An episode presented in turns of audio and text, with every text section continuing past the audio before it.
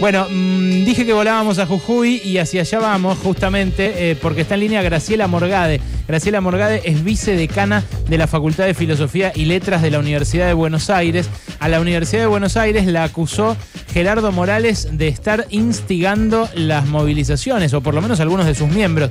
¿Qué tal, Graciela? Ale Berkovich acá en Radio con vos. ¿Cómo estás? ¿Qué tal, Ale? Gracias por llamar. ¿eh? Eh, hay, mm, hay una situación bastante confusa ahí. ¿Hubo detenciones? ¿Detuvieron a alguien eh, que trabaje para la Universidad de Buenos Aires en Jujuy? No, no, no. Detuvieron, por lo menos los listados que tenemos hasta el momento, a, personas que trabajan en la Universidad Nacional de Jujuy, o sea, en la UNJU que también estuvieron participando de, diferentes acciones eh, y, hace, hace unos cuantos días que vienen también participando de, las diferentes protestas en relación con, con la constitución, con las comunidades, sabemos, ¿no? Sabemos que hay un clima en Jujuy de protestas diversas. Eh, pero no detuvieron a ninguna persona que trabaje en la Universidad de Buenos Aires. Mm, yo te quiero preguntar puntualmente por algo que dijo Morales, eh, que es esto. Eh, compartamos el audio, Mauro. Los de la Universidad de Buenos Aires, que están a cargo de Tilcara, que hicimos trámites, me acuerdo también con Para recuperarla para Jujuy. Ok, yo ya le hice una presentación a, a la UBA. Si no me contestan, vamos a expropiar. Esos son los que incentivan los cortes. No todos. La mayoría de los empleados son los que incentivan el corte en Tilcara sabemos quiénes son. Tenemos la identificación de... Ponían la camioneta de la universidad para llevar... Eh, tremendo. Todo eso están cometiendo delitos. Todos esos van a tener condena. ¿A quién se refiere, Graciela? Tenemos unos minutitos que cuento dos o tres este, cuestiones de la historia de la presencia de la facultad ahí, ¿sí? Más o menos, sí. Tengo otra, otra comunicación con Jujuy bastante urgente, pero sí, lo que quiero es establecer qué está pasando, básicamente. Porque, ¿qué está pasando? La, la Facultad de Filosofía y Letras eh, está en Jujuy a partir de la presencia de arqueólogos que a, principios del siglo XX encontraron restos, restos arqueológicos eh, y que son lo que hoy llamamos el Pucará de Tilcara. ¿no? Eh, a mediados del siglo XX eh, se, se dio, cuando hace a principios del siglo pasado los arqueólogos encontraban un yacimiento arqueológico y pensaban que era suyo. Después se reguló mucho más el trabajo arqueológico, pero en ese momento hubo un equipo investigando y a mediados del siglo XX lo cedieron a la Facultad de Filosofía y Letras que tiene la carrera de arqueología. Desde ahí, desde ese momento está la UBA en, en la zona. ¿Qué se hace? Investigación arqueológica, se sostiene, se conserva el Pucará, hay un jardín botánico de altura, cuidado de animales, un proyecto hermoso que es la recuperación de todas las formas de maíces que se estaban perdiendo, porque bueno, solo comemos dos o tres y resulta que hay como 200 clases de maíces, y todas esas actividades en conjunto con las comunidades locales, porque es una mirada política que tenemos desde la facultad de una manera de hacer ciencia comprometida con también con la igualdad, ¿no?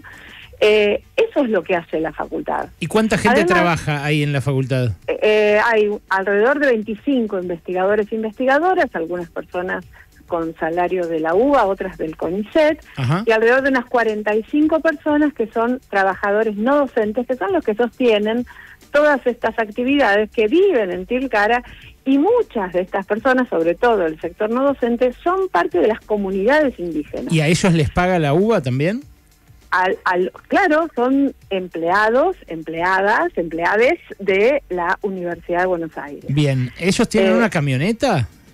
Tienen, o sí, usaron la camioneta, llevaron materiales hasta el corte eh, y, volvieron. O sea, todo lo que dice Morales es eh, cierto, lo que pasa es que él les achaca delitos que, que no cometieron, simplemente protestaron. Sí, claro, en realidad em, que nosotros institucionalmente no hubo ninguna determinación de las autoridades de la facultad eh, para eh, ordenar o, estimular el corte de ruta y ordenar o estimular el uso de los de la camioneta, es la camioneta se usó, está la foto, etcétera, etcétera. Pero vos como autoridad eh, de, la, de la Facultad de Filosofía y Letras, como vicedecana, ¿qué pensás de lo que dijo Morales en ese audio que compartimos? Nosotros pensamos que es una amenaza que es gravísimo que el gobernador de la provincia eh, utilice un medio que fue local, ¿no? Canal 7 de Jujuy, pero que trascendió, para amenazar con términos